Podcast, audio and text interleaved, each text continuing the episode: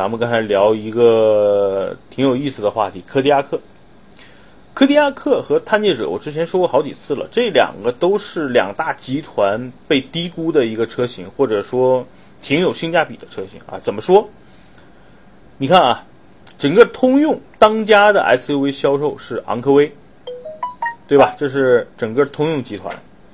你看看整个大众集团当家的是途观 L，两辆车背后他们阴影下的两个兄弟，那就是。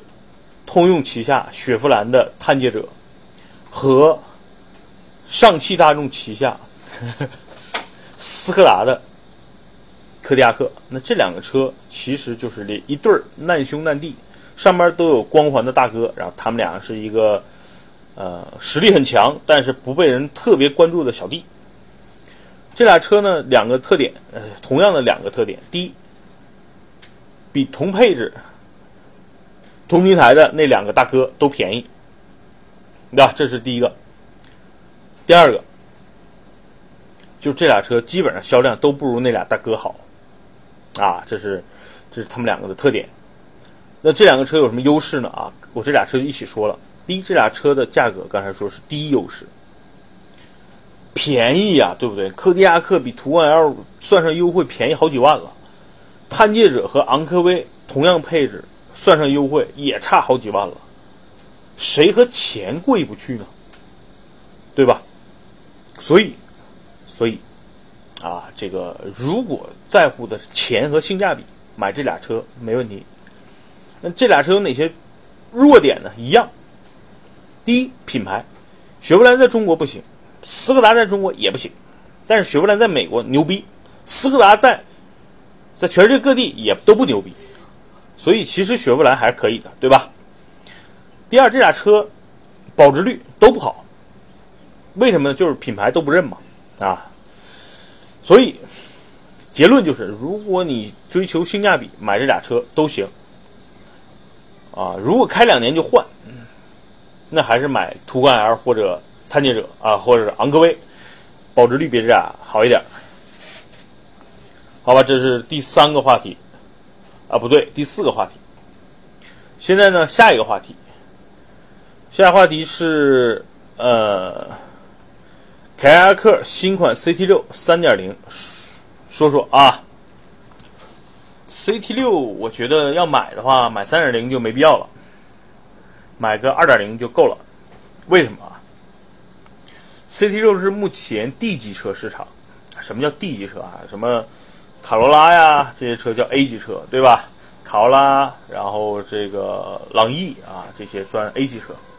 B 级车呢，帕萨特、迈腾、凯美瑞、雅阁，这算 B 级车。C 级车呢，算什么 A4L 啊，宝马三啊，这个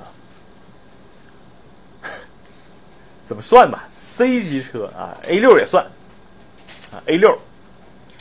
啊，那咱们这说 D 级车有点有点夸张了啊。CT 六是凯迪拉克的旗舰嘛？那实际上它是 C 级车啊，它其实跟奔驰 S 差点差个级别。嗯，咱们把它归归归纳到 C 级车。那 C 级车里边呢，其实性价比是特别高的。嗯，你看啊，现在 A 六是最便宜的，对吧？三十万出头。然后呢，这个宝马五系、奔驰 E 基本上都是小四十万了。那你觉得，如果 BBA 里边 A 六太老，那两个太贵，那还有什么选择呢？沃尔沃 S 九零对吧？三十万，CT 六三十万，捷豹 XEL 三十万。所以，那你看，你会发现，哎，那我就在这里边选 CT 六，我会选，别的我不会选。CT 六呢是一个颜值还不错，动力也不错，对吧？然后空间也很大，关键它又是一个凯迪拉克这个品牌，我对这个品牌很喜欢。啊，外观很霸气啊，所以买如果买 C 就没必要买三点零，因为三点零的价格就有点贵了。你如果喜欢三点零，你可以去买 A 六 L 的三点零 T，明白了吧？这就是我的结论。宝马五系新能源和 ES 混动怎么选？你如果不想操心，每天想着呀我要充电，哎呀怎么怎么着，你就买个混动。雷克萨斯 ES 或者凯美瑞混动因为插电式混动，我觉得特别鸡肋。怎么个鸡肋法呢？你我要么就是纯电动，我每天插电充电，我我我烦就烦了，因为我就是个电动车。我要么就买个雷克萨斯啊、凯美瑞啊，或者是雅阁混动，我不用，我就正常加油嘛，我不用插电，费那个劲干嘛呀？